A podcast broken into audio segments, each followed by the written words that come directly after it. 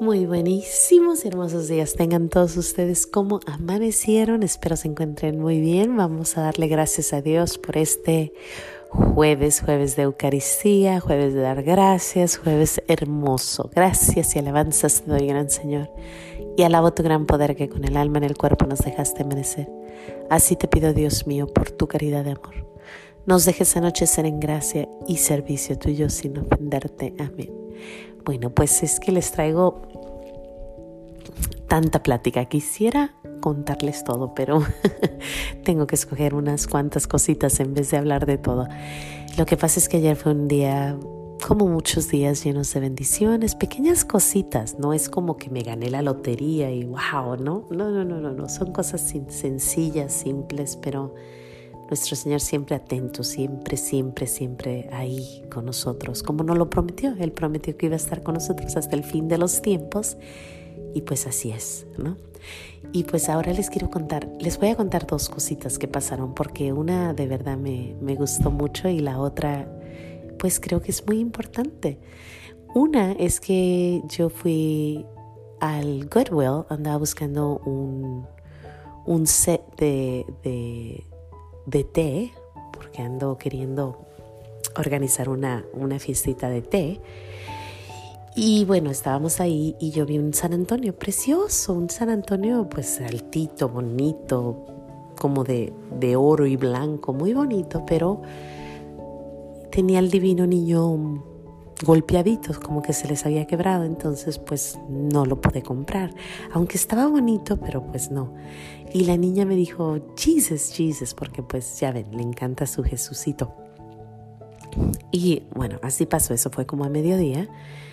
Y en la noche yo fui a la, a la, a la Eucaristía, a mi hora santa, y de salida dije, es que voy a pasar otra vez? A ver si, porque ponen cosas cada 10 minutos, entonces a veces salen lo que ando buscando, ¿no? Entonces Llego y pues ahí estaba buscando, pues no, no, nada, nada. Y ya me iba cuando volteo y veo otro San Antonio.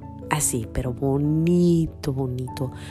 Eh, como bañado de oro, con un Jesucito hermoso, él bien acomodadito, bien paradito, muy bonito. Y bueno, dije, seguro quieres irte conmigo. Y lo agarré. No era el mismo de la mañana, pero era uno. Lo agarré y vámonos, ¿no? Este, precioso, precioso. Se me hizo como que San Antonio de verdad quería ya venir a mi casa, porque yo andaba buscando desde hace tiempo una, una figurita de, San Antonio. Y bueno, ya tenemos a San Antonio en casa y bueno, se me hizo curioso que, que nuestro Señor me diera ese regalito tan, tan pequeño pero tan, tan grande a la vez. Este, bueno, pero la plática que hoy les quiero hablar es acerca de la, de lo hermoso que es para mí ver a un, a un hombre. Y si conoces a un tipo de hombre de estos de los que te voy a hablar, pues te propongo que le pases este podcast porque es para darles gracias, gracias, gracias. Cuando yo veo a un hombre hincado delante de la Eucaristía o hincado delante de, de, de hincado en la iglesia, a mí la verdad me da muchísima, muchísima felicidad. Creo que por naturaleza las mujeres somos más fáciles de, de seguir a nuestro Señor, ¿no?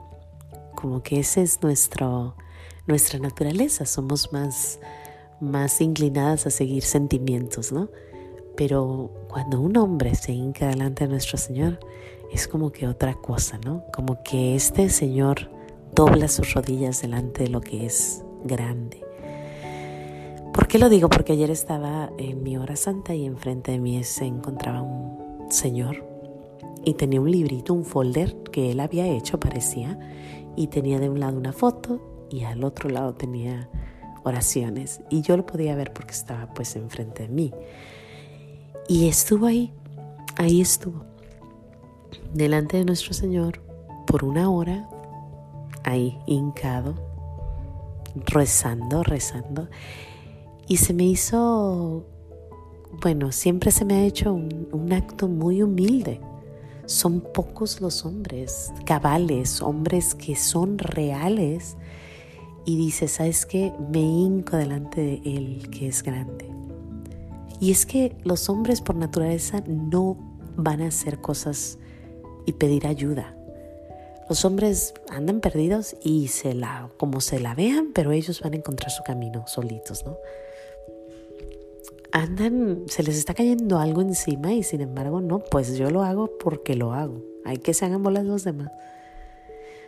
Sin embargo, cuando tú ves esto, que un hombre se va, se hinca y dice, Señor, aquí estoy, es como que, ay, no sé, precioso. Y más ahora, hace tiempo, cuando, cuando nuestro Señor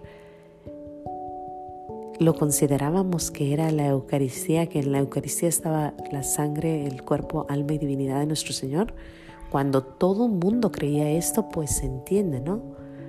Pero ahora solamente 30% de los católicos, 30% de los católicos son los únicos que creen que ahí nuestro Señor está presente. Creo que esa también ha sido una de las mentiras más grandes que nos han formado en nuestra, en nuestra sociedad. Estaba escuchando a Father Michael Smith, Mike Smith, el que está haciendo la, la Biblia en un año. Vamos en el día ciento y tanto. 108, 108 creo, por ahí. Yo apenas voy en el 100. Y ayer escuchaba que por 1500 años todo mundo, todos los cristianos, que en ese tiempo eran casi todos católicos, o todos eran católicos, 1500 años nadie dudó de la presencia de nuestro Señor en la Eucaristía.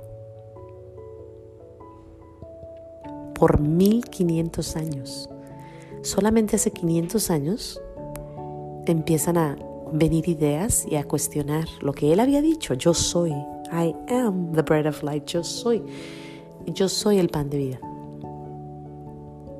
Y le preguntan, él le pregunta a, a, sus apóstoles, porque los discípulos se van, ¿no? Muchos se van, se dan la vuelta y dicen, no, no, no, yo no voy a comer a Jesús, yo no te voy a comer. Y se van. Y él les pregunta, ustedes también se van a ir. No cambia de idea para nada. Entonces, si Jesús dijo, yo soy el pan de vida, ¿por qué cuestionarlo? Que Padre Mike Smith dice que esa fue una de, los, de las lecturas que cambió su vida y yo creo que también para mí. Mucha gente dice que, tienen que tuvieron un cambio de, de ahora a mañana, ¿no? Yo fui lenta, yo de vez en cuando incluso sigo, Ahorita escucho algo y sigue cambiando mi vida, totalmente, cambiando, cambiando, cambiando. Lo que se le llamaría el turning point, ¿no? el, el punto donde das vuelta. Pues yo ahí ando, ¿no? Pero una de las lecturas más hermosas es Juan 6, la lectura de la montaña, cuando él dice el discurso del pan, cuando él dice yo soy, y ahí está presente. Lo más curioso a mí, lo que más se me hace curioso es que lo podemos comprobar en una, en una forma simple y sencilla. Nuestro Señor dijo, yo estaré con ustedes todos los días de mi vida, de la vida, hasta el fin del mundo, yo estaré con ustedes. La misa se ha celebrado desde hace dos mil años. Todos los días hay misas y espera, porque no solamente hay misa, pero todos los momentos hay alguien adorando a nuestro Señor Jesús. Todos los momentos, desde el principio hasta el final. Ahorita tú y yo estamos hablando de la Eucaristía. Hay, en el mundo hay misas y misas y misas ahorita celebrándose delante de Dios, de nuestro Señor Jesús. Pero no solo eso, están las monjitas adoratrices hincadas delante de la Eucaristía 24 horas al día, pero no nomás ellas. Hay monjes, hay personas. Tú vas a Italia y ves iglesia tras iglesia, tras iglesia, tras iglesia, celebrando la misa o delante de la Eucaristía. 24 horas al día por dos mil años y tú me vas a decir que no tenemos al verdadero Dios. ¿Y gracias a quién? A los católicos, sí, sí Señor, a ti, a mí. Gracias a los católicos tenemos y hemos estado adorando a nuestro Señor Jesús Eucaristía por los últimos dos mil años. Y vamos a seguir, aunque la gente nos critique, aunque solo quedemos 30% de los que creemos que ahí está. Y te propongo que si por algo tú dudas que nuestro Señor está en la Eucaristía, le pidas, le pidas que te abra tu corazón. Y que puedas hincarte así como ese Señor delante de Él, porque es Jesús. Ahí está Jesús. Jesús no está en el cielo, está con nosotros. Él dijo, yo me voy a quedar con ustedes. Y aún así dudamos. Y yo no sé ustedes, pero yo no quiero ser de las que dijo, ay no, yo me voy. Prefiero ser Pedro, que dice, ¿a dónde iremos si tú tienes palabras de vida eterna? ¿A dónde vamos a ir? En serio, tú proponme a mí. ¿Sabes qué, Mayra? La iglesia católica vale cacahuate. ¿Cómo voy a creer que estás ahí todavía? ¿A dónde voy? ¿A una iglesia que hizo cualquier hombre? ¿A dónde me voy? ¿A una iglesia que no dice que existe la Santísima Trinidad? O peor aún, bueno, eso está muy mal, pero me voy a una iglesia donde no está nuestra Madre María, donde no están nuestros modelos a seguir, los santitos. ¿A dónde nos vamos a ir? Es que ¿A dónde? Y curiosamente, también ayer, les digo que fue un día así como que lleno de cosas. Ayer estaba leyendo, eh, no leyendo, estaba viendo un video donde estaba un sacerdote que había dicho que la, que la, que la misa en latín hay que deshacernos de ella, que no hay que llevar a los niños ahí, porque pues no, va en contra, ¿no? De, su nuevo orden mundial, ¿no? Y era jesuita. Y bueno, si sabes algo de los jesuitas, desgraciadamente se fueron por lados muy raros. Esperemos que pronto regresen a, su camino, al camino real. Y es curioso porque también estaba leyendo que cuando un sacerdote, sobre todo antes de 1960, cuando un sacerdote se ponía su vestimento, se veía pequeñito, chiquito, con tanto que traía. Y era porque el enfoque tenía que ser, cuando él subía sus manos, el enfoque era la Eucaristía, era Jesús. Entonces no alcanzas a ver al sacerdote, casi no se ve, es más, no lo ves, está todo el rato viendo hacia, hacia el altar. Lo único que ves es a Jesús sacramentado. Te propongo que si nunca has ido a una misa en latín y si nos están diciendo los jesuitas que no vayamos a una misa en latín, pues más vale que vayamos, porque si ellos están en contra, quiere decir que nosotros deberíamos estar a favor, porque todo lo que están en contra de ellos, desgraciadamente, es porque van con una mala intención. Te propongo que busques una misa en latín para que veas la hermosura de ver a Jesús Eucaristía. Ahora, no estoy diciendo que nuestra misa hermosa es, es mala, no, por favor, no, eso no, no es lo que quiero decir. Lo que quiero decir es que el enfoque central no es quién está tocando la misa o quién fue a leer allá enfrente o quién está poniéndose guapa ahí para lucirse, ¿no? El enfoque es nuestro Señor Jesús, es la Eucaristía, es Jesús. Sin embargo, le han quitado tanto enfoque. Y el propósito es malo, desgraciadamente. Y sin embargo, aún tenemos muchas misas hermosas que, que, hay mucha veneración para nuestro Padre Dios. Pero si en tu iglesia están cante y cante canciones que nada que ver con nuestro Señor, si en tu iglesia no hay veneración completa y suficiente a la Eucaristía, si la gente está plática y plática y plática y plática, si no hay silencio, si no hablan del aborto, si no hablan de, en contra de la ley, de, en contra de las cosas mundanas, búscate otra iglesia.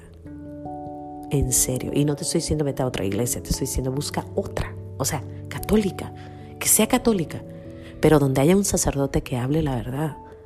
Donde haya un sacerdote que crea firmemente que la Eucaristía es nuestro Señor Jesús donde haya hombres cabales que se hincan delante de Jesús y que saben quién está ahí. Somos 30% católicos que creemos en la Eucaristía. Y esto va, se va a hacer más chico y más chico y más chico. Los católicos estamos disminuyendo, pero están regresando muchos protestantes. Están regresando. ¿Por qué? Porque saben quién está ahí. Otra prueba de que nuestro Señor está presente ahí es que todos los demonios diabólicos, personas que hacen misas negras, se roban la Eucaristía. No sé si has visto que cuando vamos a recibir la Eucaristía siempre hay alguien observando que no te la lleves, que la cuides, que te la pongas en la boca y te la comas ahí mismo. ¿Por qué? Porque muchos diabólicos entran a las iglesias y se roban la Eucaristía. ¿Para qué? Para hacer sus cosas. Para hacerle cosas malas a nuestro Señor Jesús, porque saben quién es. Si los demonios saben quién es, y si los mismos de la iglesia nos están diciendo no veneren tanto a nuestro Señor, entonces están en el mismo camino. Curiosamente, cuando nuestro Señor estaba delante de la, estaba en la cruz, todos se fueron. Cuando fue, por fin fue el Cordero de Dios, cuando por fin estaba dándolo todo, todos se van. Solamente quedan tres. María, María Magdalena y Juan. 30% de los católicos solamente están ahí. 30. Solo tres quedaron. Espero seamos nosotros ese 30%. Te pido que si no entiendes, que si no sabes, que si no crees, pidas a nuestro Señor para que creamos y para que seamos como ese muchachito, ese señor ya grande, sesenta y pico años, hincado delante de nuestro Señor y creamos firmemente que nuestro Señor está presente en la Eucaristía. Gracias, gracias a ese Señor. Gracias a nuestro Padre Dios que se quedó. Y gracias a ti si eres de los 30% que creen. Bueno, sin más que decir, Dios me los bendiga. No se les olvide decir gracias y nos vemos mañana aquí en los pequeños regalos de Dios, donde dar gracias a Dios es nuestro deber y salvación. Y es el pan de cada día. Sí, cómo no. Hasta mañana.